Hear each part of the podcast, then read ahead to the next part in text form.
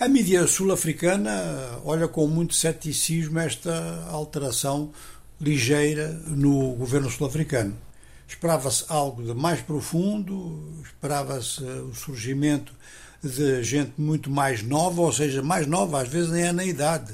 Era que gente que não tivesse tido funções que pareciam de cadeira cativa no governo e que tinham ideias, que expressaram ideias durante todos estes, estes anos de crise na África do Sul, mas isso não aconteceu.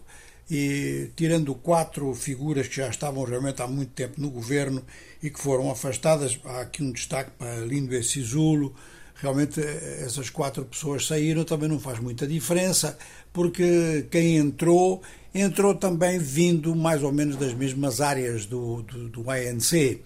Uh, há uma diferença, talvez, há uma, ministra, Patrícia de Lille, que é de Cape Town, dirige um pequeno partido chamado Good Party, o Bom Partido, que faz oposição no Parlamento, mas ao mesmo tempo tem uma ministra. Ela passa das obras públicas para o turismo, não sei se isto é subida, se é descida. Tem perspectivas, se ela se souber movimentar, de ser subida, porque a África do Sul apresenta condições naturais muito boas para turismo, mas continua num clima de insegurança muito grande e num clima de realmente crise económica e às vezes até uma certa instabilidade política que vem de, como é, desses dois elementos. Ora, eh, uma mudança que parece importante, ou que pode vir a ser importante, é que a Ramaphosa nomeou um novo vice-presidente. É um cargo que, enquanto tal, não pesa muito, mas eh, em situações anormais pode pesar. O próprio Ramaphosa sabe disso, porque ele foi vice-presidente e acabou por virar presidente com a saída e a queda não é? de, de Jacob Zuma. Ora, Ramaphosa neste momento está com um processo em tribunal, do qual já temos falado aqui várias vezes, a propósito de uma soma muito elevada em dólares que tinha na sua fazenda em Fala-Fala, mas não é, não é provável que aconteça a mesma coisa que aconteceu com Jacob Zuma, mas nunca se sabe. Então a nomeação de um novo vice-presidente é importante. Esse vice-presidente nós vamos ver se ele vai ter uma função ativa ou se vai ficar sistematicamente calado. É nomeado o Ministro da Eletricidade. Isto chama a atenção não só para a África do Sul, mas para toda a África Austral, onde toda a gente tem problemas de abastecimento elétrico, às vezes até piores que a África do Sul.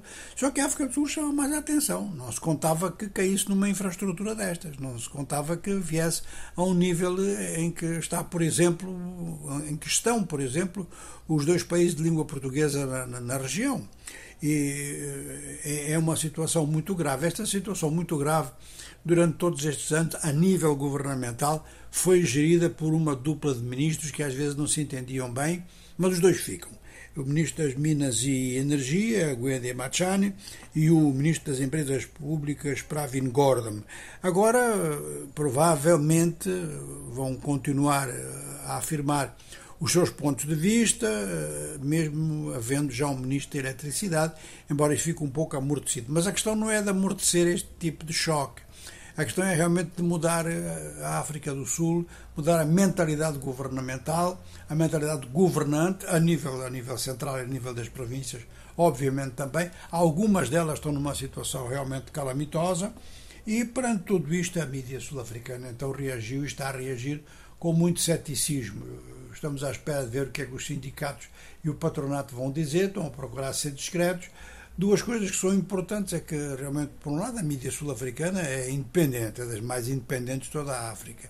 A justiça também, de forma que a vida sul-africana vai andando assim, ou seja, uma crise política, uma situação económica complicada eh, e isto depois da publicação dos últimos dados estatísticos que apontam uma contração de 1,6% no último trimestre do ano passado, e por outro lado uma sociedade que se movimenta bem que tem formas de expressão e formas de julgamento que são consideráveis. Então a gente pode continuar a esperar que na África do Sul, que da África do Sul, se não saírem soluções, pelo menos os problemas vão sendo equacionados, e isto para a África Austral é importante como exemplo, porque há países que estão completamente paralisados.